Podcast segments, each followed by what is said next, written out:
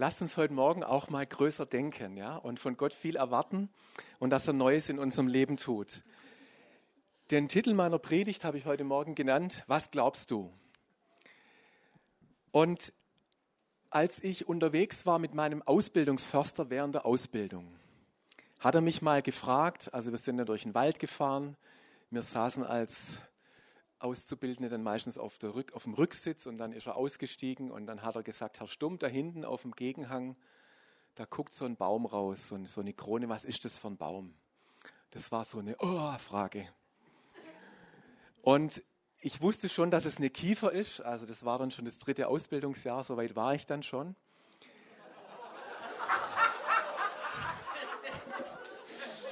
Aber die Frage war, was für eine Kiefer? Und ich sagte dann, ich glaube, eine Weimutskiefer.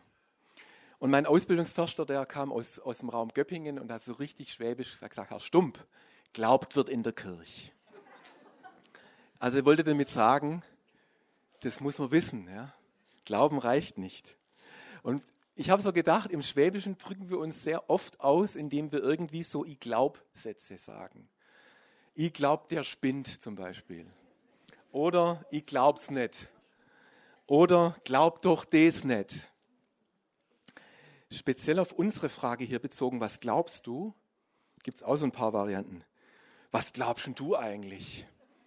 Damit wollen wir eigentlich eher vorwurfsvoll fragen, was fällt dir eigentlich ein? Oder was glaubst du?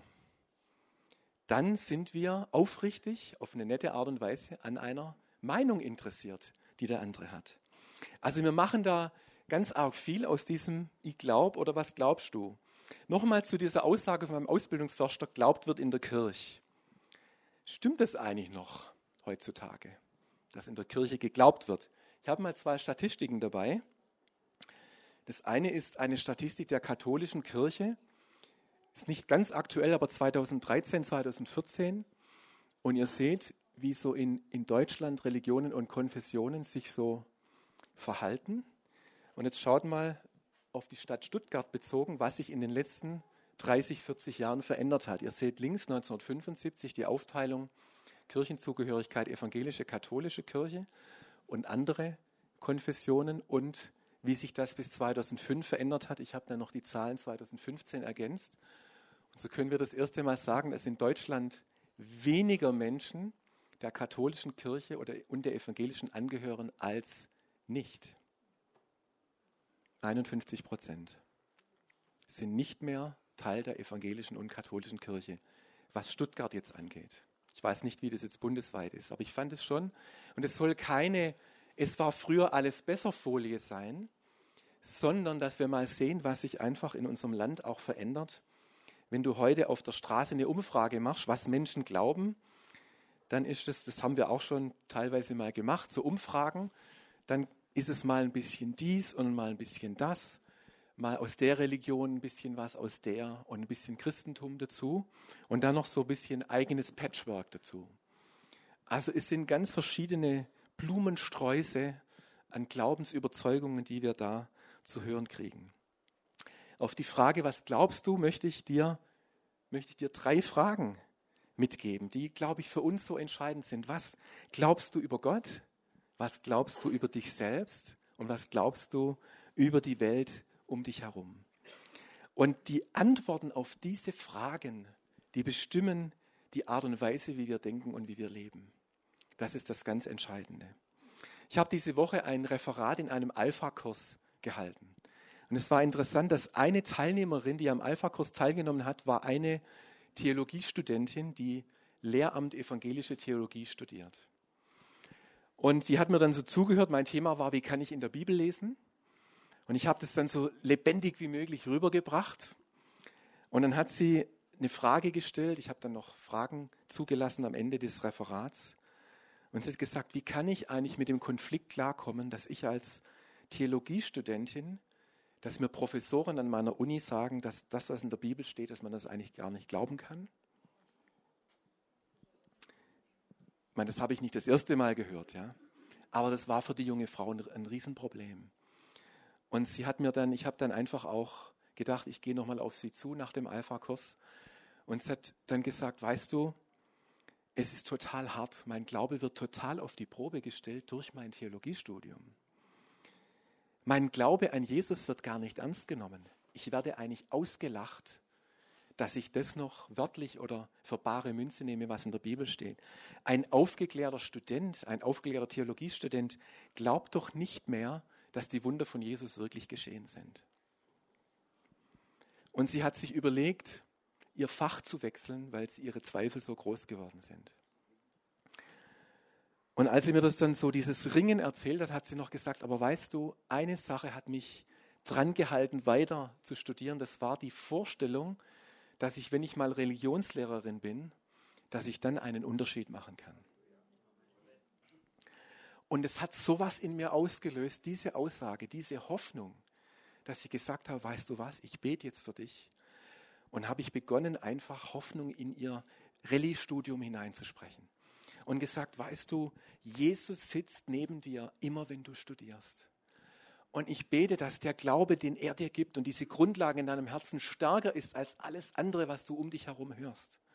Weil der, der in dir ist, stärker. Ja?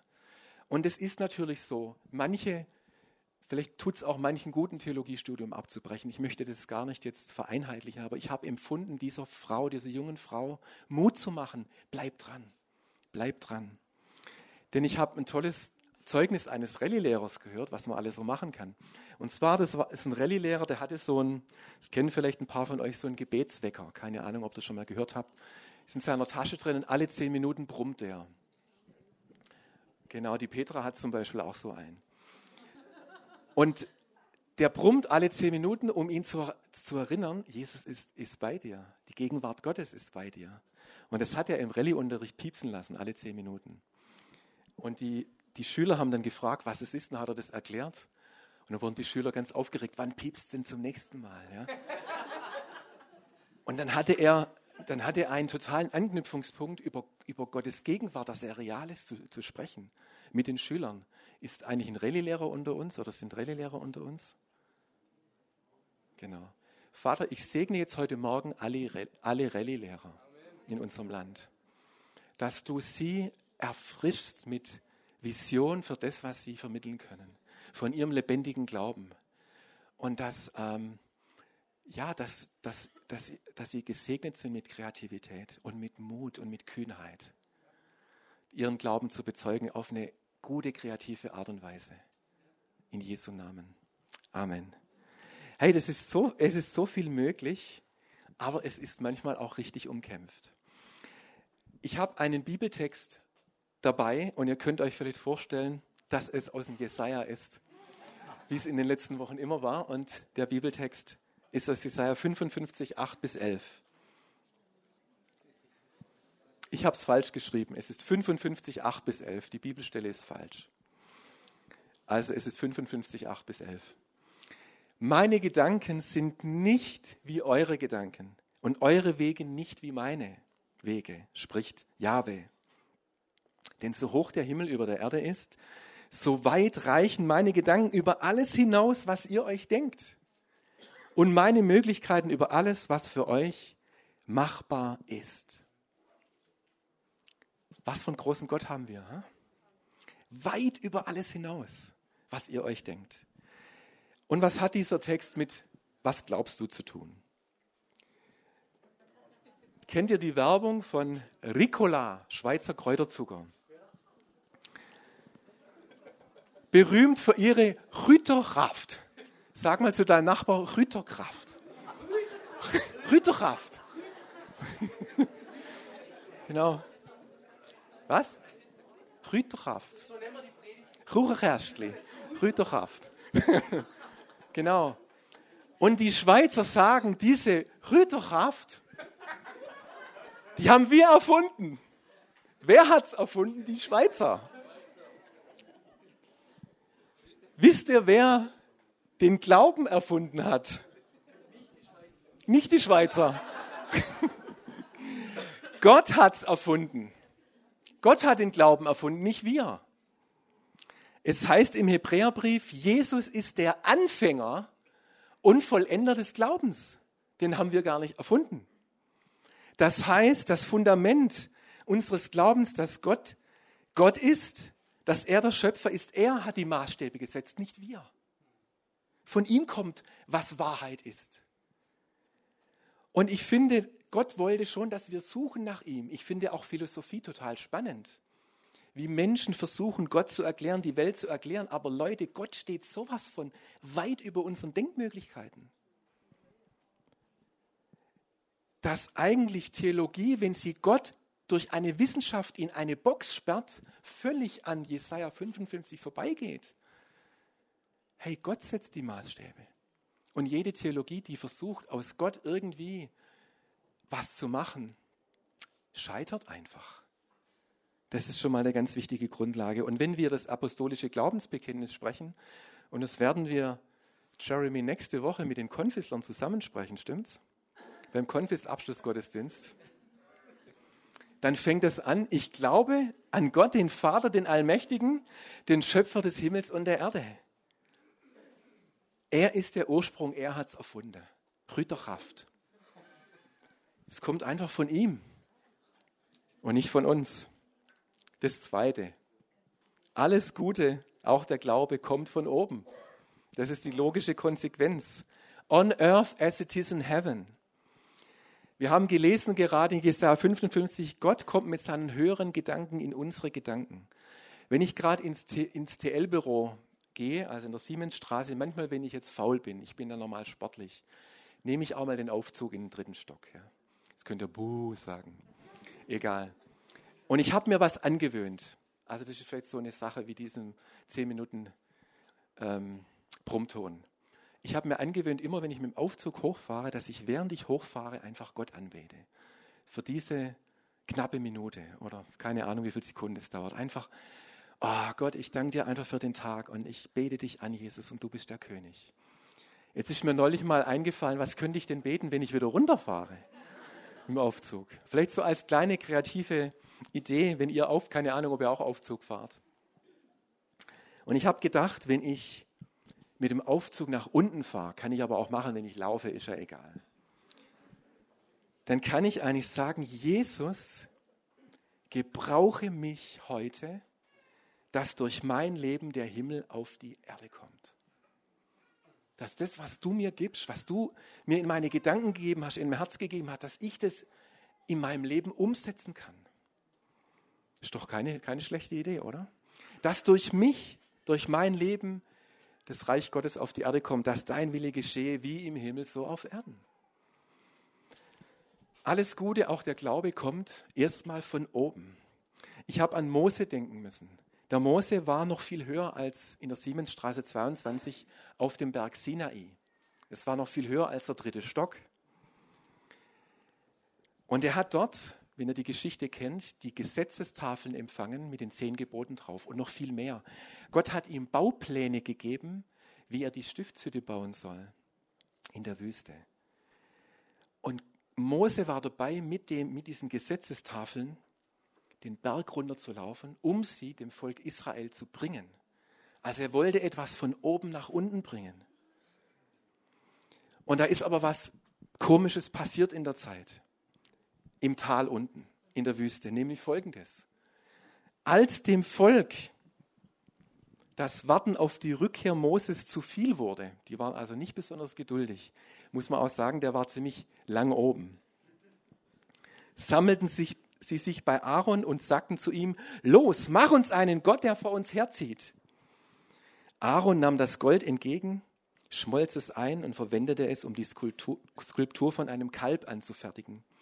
Da riefen alle, das sind deine Götter Israel, die dich aus Ägypten hierher geführt haben. In dieser Geschichte, in diesem Kapitel kommen diese von oben nach unten und von unten nach oben sowas von zusammen. Hier haben auch wieder Menschen versucht, das Volk Israel. Und jetzt schaut mal genau, hier geht es gar nicht um Götzendienst. Das Kalb ist gar kein Götze, sondern das Kalb war ein Versuch, Gott bildlich darzustellen. Guck mal, das ist der Gott, der uns rausgeführt hat aus Ägypten. Der Versuch, wieder Gott in eine Box zu sperren, ihn irgendwie zu erklären. Das ist Religion. So funktioniert Glaube nicht. Das ist Religion, wenn wir uns ein Bild von Gott machen und irgendwie, das muss ja kein goldenes Kalb sein, aber immer wenn wir versuchen, Gott zu erklären und Gott festzulegen, machen wir eigentlich ein goldenes Kalb. Und die Geschichte lehrt uns, wenn Glaube nur aus unseren Vorstellungen, aus unseren heraus, oder das, was ich von der Theologie vorher gesagt habe, wenn die aus unseren Vorstellungen heraus entspringt und nicht von oben kommt, dann entstehen goldene Kälber. Echter Glaube entsteht aus einer Beziehung mit Gott heraus, die von oben gespeist wird jeden Tag. Dann entsteht echter Glaube. Dann können sich die höheren Gedanken Gottes mit unseren Gedanken verbinden. Das meine ich, wenn ich sage, alles Gute kommt von oben. Gott möchte den Glauben in dir bauen. Das ist er, von dem das ausgeht. Apostolisches Glaubensbekenntnis, ich habe es gerade gesagt, es geht dann weiter. Wir bekennen, dass Jesus als Sohn Gottes von oben nach unten kam in die Welt. Geht auch die Richtung von oben nach unten. Und wenn du zu Jesus eine Beziehung baust und du kannst heute Morgen Jesus einladen in dein Leben, dass er dein Herz erfüllt. In dem Moment kommt der Heilige Geist auch von oben nach unten in dein Herz hinein und er beginnt mit dir eine Beziehung zu bauen und er sagt dir, du bist mein geliebter Sohn, du bist meine geliebte Tochter. Und dann beginnt dein Glaube wie aus einem Samenkorn zu wachsen. Das ist der Anfang. Wenn du das erste Mal Jesus in dein Leben einlädst, ist es wie ein Same, der darauf gewartet hat, aufzugehen. Und dann beginnt, dann beginnt Glauben.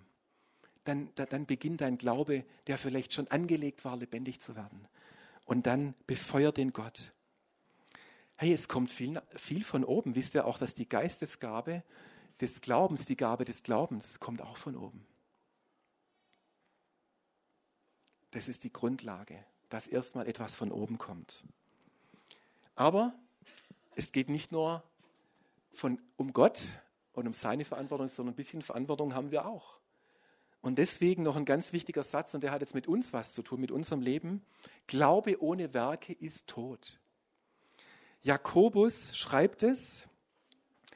Und das Interessante ist, dass in der Bibel Glaube eigentlich, wenn er sich nicht im Leben zeigt, dieser Glaube kommt in der Bibel gar nicht vor. Der ist gar nicht vorgesehen. Es gibt gar keinen Glauben ohne Werke. Jakobus 2,18 heißt es, wie könnte jemand sagen, der eine hat eben Glauben, der andere Werke? Zeig mir doch einmal deinen Glauben, wenn du keine Werke vorweisen kannst. Das ist gar nicht vorgesehen. Das biblische-hebräische Denken kennt nur einen Glauben, der sich im Leben zeigt. Unser griechisches Denken hat dazu geführt, dass wir das trennen. Da gibt es einen Glauben und dann gibt es das Leben. Das ist eigentlich biblisch gesehen Quatsch. Glaube zeigt sich immer. Der biblische Glaube zeigt sich immer. Das Wort von Jesaja, das ich vorher gelesen habe, dass Gottes Gedanken höher als unsere sind, das geht so weiter, dass er sagt, draußen habt ihr heute Morgen vielleicht noch ein bisschen Schnee gesehen, als ihr rausgeguckt habt, oder? Bleibt da nicht lang liegen. Aber es heißt dann im Jesaja, wie Regen oder Schnee vom Himmel fällt und nicht dorthin zurückkehrt. So ist es auch mit meinem Wort, es kehrt nicht leer zurück, sondern es bewirkt und führt aus, was ich möchte. Und Gott möchte den Glauben, den er dir gibt, er möchte, dass daraus etwas entsteht und dass du etwas daraus machst durch dein und in deinem Leben. Und deswegen sage ich heute Morgen, lebe mutig, was du glaubst. Gott sucht Landeplätze in unseren Herzen. Wenn du glaubst zum Beispiel, dass Jesus Kranke geheilt hat und gesund gemacht hat, dann bist du eingeladen von Gott zu glauben, dass dies auch durch dich und dein Leben geschehen kann. Amen. Hier ist entscheidend und ich habe vorher euch gezeigt, es ist nicht nur wichtig, was wir über Gott glauben, sondern es ist wichtig, was wir über uns glauben. Was glaubst du denn über dich selbst? Zuerst mal ein schlechtes Beispiel. Ich mache es mal wieder auf Schwäbisch. Glaub doch das nicht, dass Gott das durch mich machen kann. Mit mir kriegt Gott es nicht nach. Hm. Ich mache dir mal einen besseren Vorschlag. du bist für Gott so wertvoll, so wertvoll und so wichtig, so signifikant, dass er Jesus für dein Leben am Kreuz sterben ließ. Du bist so wichtig, du bist gerecht gemacht worden, deine Sünden sind dir vergeben, so dass Gottes Güte ungehindert in dein Leben fließen kann. Das ist die Wahrheit. Und dann geht es weiter. Wenn das, wenn das deine Grundlage ist, Gott möchte dich gebrauchen und dich senden. Er will, dass durch dich der Himmel auf die Erde kommt. Er will, dass du die Werke tust, die Jesus getan hat.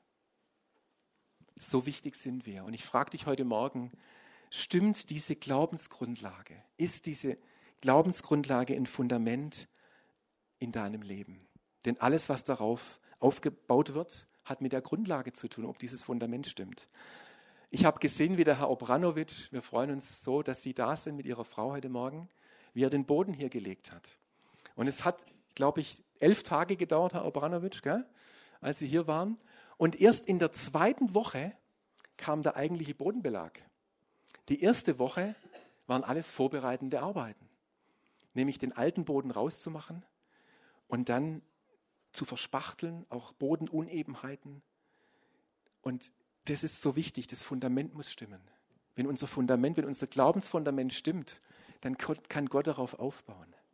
Wir brauchen ein gutes Fundament und da möchte ich heute Morgen Werbung machen für, für ein gutes Glaubensfundament. Und ein letzter Gedanke noch. Was glaubst du über die Welt um dich herum? Verändert uns die Gesellschaft, die Welt um uns herum? Ja, das tut sie. Sie hat Einfluss auf uns. Aber können wir auch Gesellschaft verändern? Das ist ein, einer der Sätze, die wir als Treffpunkt Leben haben. Gott lieben, Gemeinde leben, Gesellschaft verändern. Können wir Gesellschaft verändern? Und ich sage, wenn wir an einen Gott glauben, der durch unser Leben den Himmel auf die Erde bringt, dann können wir auch Gesellschaft verändern. Amen. Und dann kannst du das durch dein Leben auch tun. Flüchtlinge, die zu uns nach Deutschland kommen, die spiegeln uns eigentlich, wie groß das Glaubensvakuum in unserem Land ist. Was glaubt ihr eigentlich hier? Glaubt überhaupt jemand irgendwas? Und es ist Zeit, dass wir wieder mutig aufstehen und bekennen, an was wir glauben und dass wir leben, was wir glauben. Amen. Es ist sowas von Zeit. Ich empfinde, dass Gott uns hier schüttelt. Er schüttelt uns. Es ist jetzt Zeit, aufzustehen und endlich mal wieder klar zu sagen, an was glaubt ihr und steht und habt keine Angst. Und ich möchte das tun aus dieser Erfahrung, die der Heilige Geist mir diese Woche mit dieser Theologiestudentin gemacht hat. Wir sollen keine Angst haben, dass uns irgendein anderes Denken stark ist als unseres, sondern der, der in uns ist. Die Glaubensüberzeugung, die du hast in deinem Herzen, der Heilige Geist, der in dir wohnt, ist stärker. Er trägt dich durch. Gottes Gegenwart ist beständig bei dir. Und ich bete wirklich für diese Theologiestudentin, dass sie einen Unterschied machen kann. Unsere Berufung ist, dass unser Glaube einen Unterschied macht. Sonst ist er, sonst ist er tot. Bringt nichts. Zielverfehlung.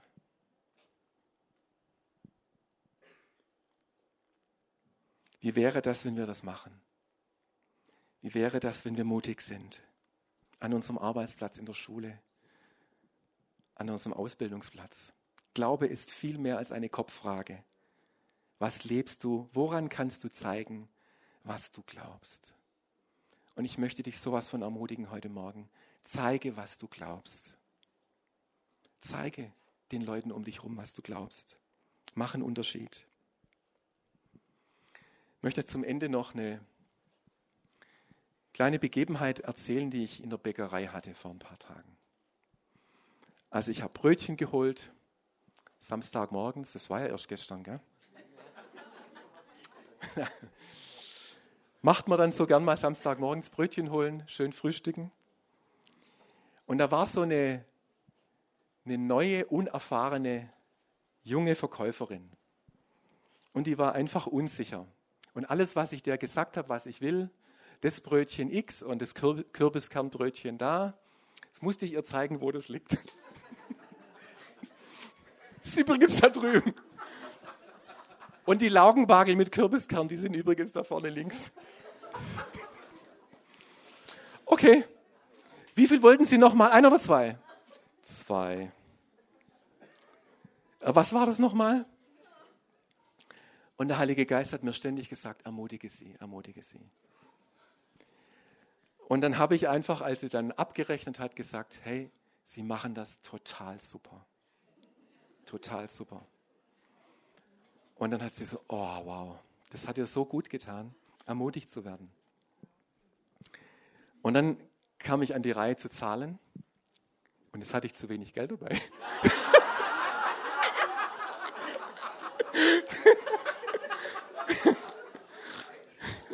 es haben ein paar Cent gefehlt.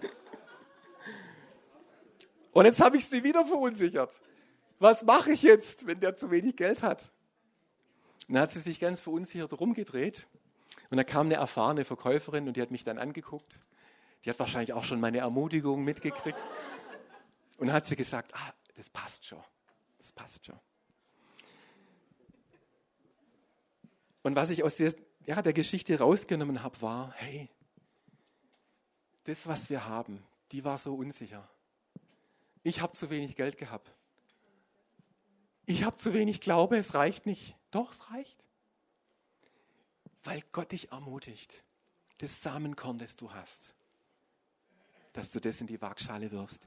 Die Jünger haben nämlich auch mal gesagt, Jesus, bete mal, dass wir mehr Glauben kriegen. Wenn wir mit dir zusammen sind, wir sind so klein und du bist so groß. Und Jesus hat zu den Jüngern gesagt, wenn euer Glaube nur so groß ist wie ein Senfkorn, und das heißt eigentlich, das, was Gott dir gegeben hat, und wenn es nur so klein ist, wenn du das in den Ring wirfst, das reicht. Das Gleichnis soll nicht sagen, dass wir immer nur so einen kleinen Glauben haben sollen, weil Jesus macht dann das von oben dazu. Und dann gibt's, dann, dann ist es wie Dynamit. Wenn wir diesen Schritt nach vorne gehen, wenn ich sagen würde, ich bete jetzt für jemanden, der, der sagt, ich habe Schmerzen gerade, und dann traue ich mich einfach, darf ich für dich beten?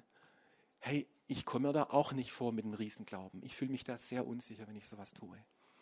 Aber wenn ich mich entscheide, meinen Samenkorn jetzt in die Situation hineinzugeben, dann kommt Gott und tut das dazu, was von oben dazu kommen möchte. Und da ist so viel Kraft drin. Da ist so viel Kräuterkraft drin. Also das heißt, wirf dein Samenkorn das du hast. Das reicht.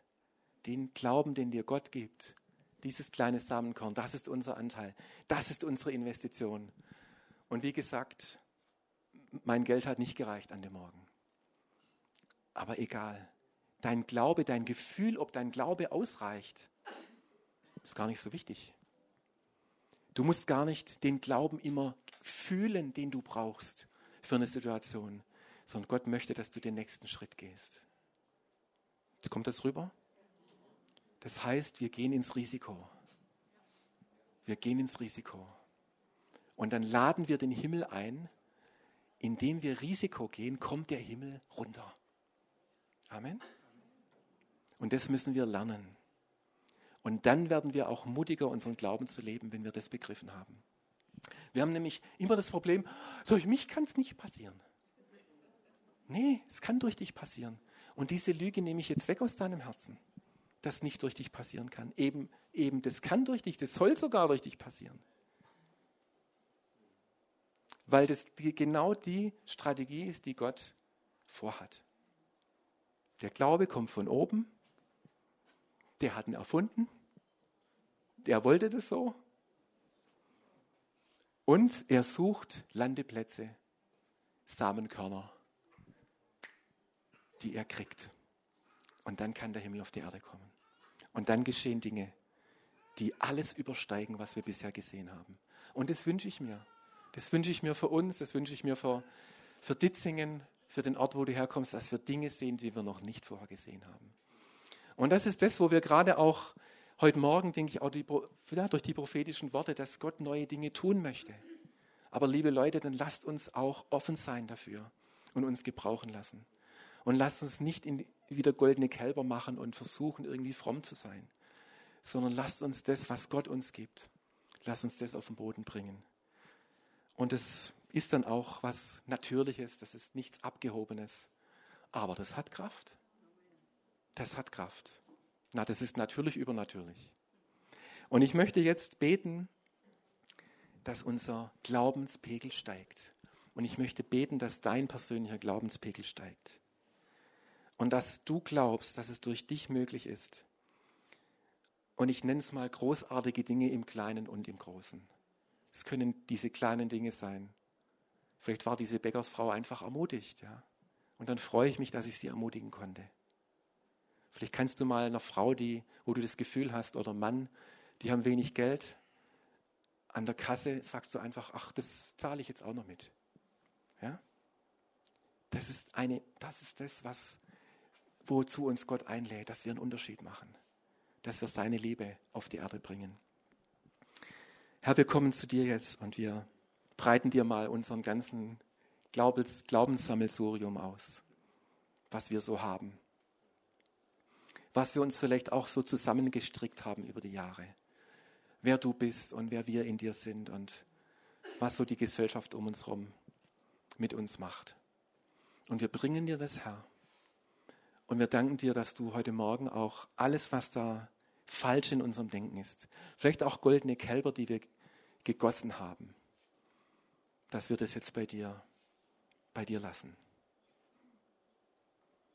Und ich möchte einfach ein paar Momente geben, wo du, wo du Gott solche Gedanken bringen kannst. Das wird eh nichts oder durch mich geschieht es nicht oder was auch immer. Oder vielleicht auch irgendein goldenes Kalb, das du gemacht hast. Und dass du das Gott geben kannst. Und ich lade dich jetzt ein, Heiliger Geist, wenn wir das jetzt bei dir abgelegt haben, dass du in unsere Gedanken kommst mit diesen höheren Gedanken, von denen wir gehört haben, die so weit über unseren sind, diese so weit über unseren Möglichkeiten stehenden Gedanken von dir. Und dass jetzt Glaube kommt. Glaube in dein Herz. Glaube von oben. Dass so eine gute Kräuterkraft kommt in dein Denken hinein das ist noch viel mehr als ein bisschen Kräuterkraft. Ich lade dich ein, Heiliger Geist, mehr, mehre uns unseren Glauben jetzt. Und sehe, dass wir dieses Samenkorn sehen, das du uns gegeben hast. Und dass wir es in den Ring werfen.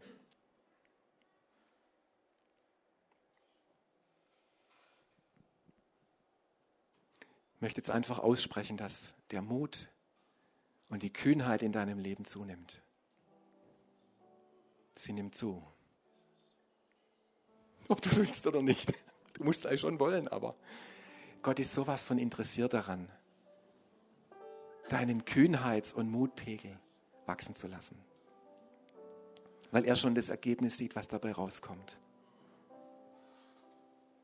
Es gibt, es gibt so viele Menschen, die wären nie zum Glauben gekommen, wenn nicht einer den Mut gehabt hätte, sie anzusprechen wenn nicht einer den Mut gehabt hätte, seinen Glauben zu bekennen. Es gibt so viele Menschen, die nie körperliche Heilung oder was weiß ich für eine Heilung erfahren hätten, wenn nicht ein Gefäß da gewesen wäre, das sich hat gebrauchen lassen.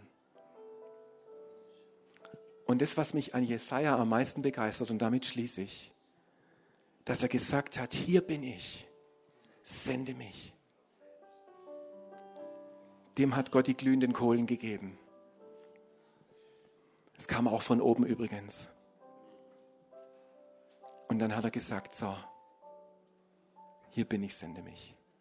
Mach aus, mach aus mir was. Aus meinem mickrigen Glauben machst du was. Aber du kannst viel machen. Du kannst mich gebrauchen, um Gesellschaft zu verändern. Und damit segne ich dich mit diesem Glauben. In Jesu Namen. Ich möchte euch einladen, aufzustehen und wir singen jetzt dieses wunderbare Glaubensbekenntnis als Lied heute Morgen.